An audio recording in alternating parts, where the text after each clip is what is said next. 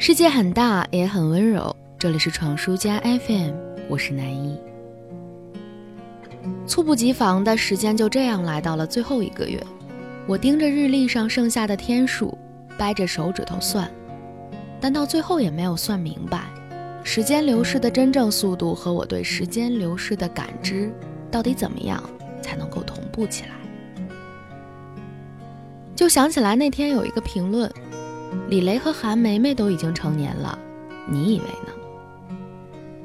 这两个人物其实我不太有共鸣。打开百度，我才知道那是八十年代人的记忆。百度百科里告诉我说，这两个人是人民教育出版社二十世纪九十年代初中英语教科书里的两个主要人物。二零零一年改版之后没有再出现。后来，二零零九年，人民教育出版社出版了小学英语配套教材《派斯英语》，这其中延续了这个人物的设定。二零零五年以后，网络上出现了集体回忆李雷和韩梅梅的相关内容。二零零八年，南方周末把集体回忆李雷和韩梅梅的现象上升到了社会学的高度，认为这一现象属于集体记忆，使得话题再次升温。而在教社即将推出的一套新版初中英语教材里，韩梅梅已经嫁为了人妻，成为了韩太太，丈夫叫做韩刚。也就是说，韩梅梅结婚了，但新郎不是李雷。韩太太整天在厨房当中忙前忙后，照顾两个孩子韩可可和韩西西用餐，一副慈母的样子，而李雷则成为了一名戴眼镜的教师。妻子美智，韩梅梅的孩子分别叫做韩可可和韩可希，翻译过来就是可可和西西。这似乎在表达着她对不能嫁给李雷的可惜之情。后来我看到有人估计，从1990年到2000年，十年之间使用人教版英语教材的中学生高达上亿，那真是难怪会引发集体记忆了，不是吗？而我对英语课本的印象是一个叫李明的中国男孩，一个叫珍妮的加拿大女孩，外加一只叫做丹尼的恐龙。这么看来，一男一女，一个可爱的小动物，历史果然是惊人的相似。其实我理解大我几岁的八零后提到李雷和韩梅梅的时候，对于青春的无限的追忆。正如我在看到李明和珍妮，就会想起童年里疯跑着玩耍的操场，背着双肩包步行回家路上的零食，还有在那个炎热的夏天教我书法的慈祥的老头。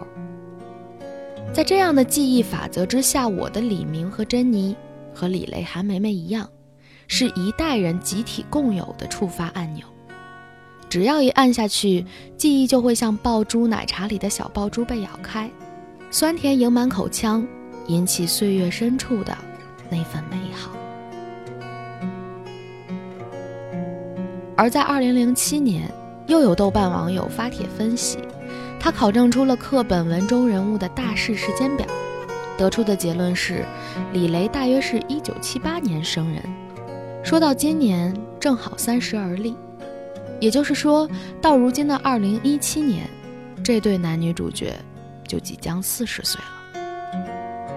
四十岁，我很难想象自己四十岁的样子，甚至再过几年，我三十岁的样子，会不会像杜诗人说的那样：“人生不相见，动如身与伤。惜别君未婚，儿女忽成行。”这些我都不知道。时光太可怕。在一分一秒的行走当中，让我们的变化融于无形，可又在让你猛然一回头的时候，看到身后深深浅浅，已经有了那么长一串的脚印，然后脑海里只剩下我文章开头的那四个字：猝不及防。猝不及防的陪伴过一代人的符号人物都已经年纪不惑，我们也成年，并且就要。或者已经成家立业，忙碌的一年就要过去，时光带走了什么，又留下了什么？你或许是恍惚的，又或许心底已经有答案。但无论如何，闯叔家依旧在陪伴着你。转经历也好，Hello December 也好，最后一个月的第一天，但愿你是充实而美好的。做个好梦吧，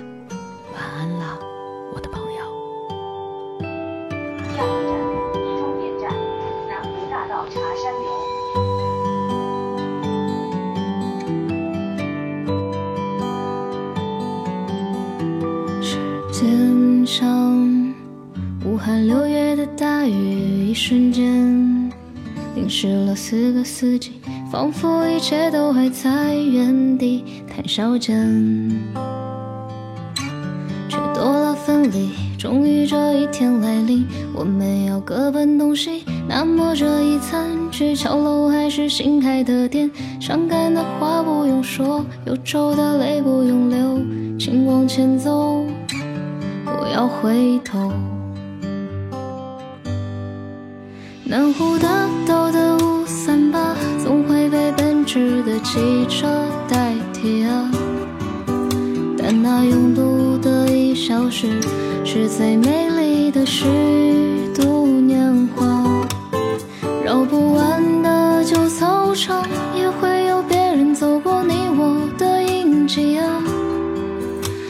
果世界真那么大，我就从这里出发。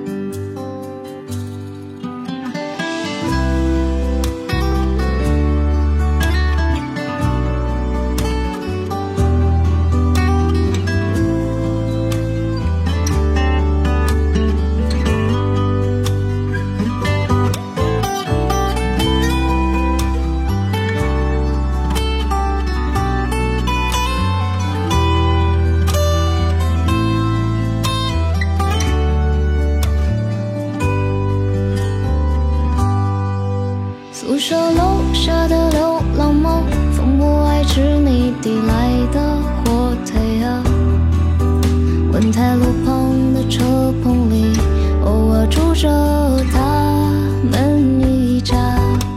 那几个拼命的考试者，也成为往后说来就笑的珍藏了。那八个字的消息，早已写进心底了。岁月催促人长大，匆忙的脚步早已停不下。还没说完的话，就算了吧。总有些遗憾要学会放下，前路不是太重的行囊和过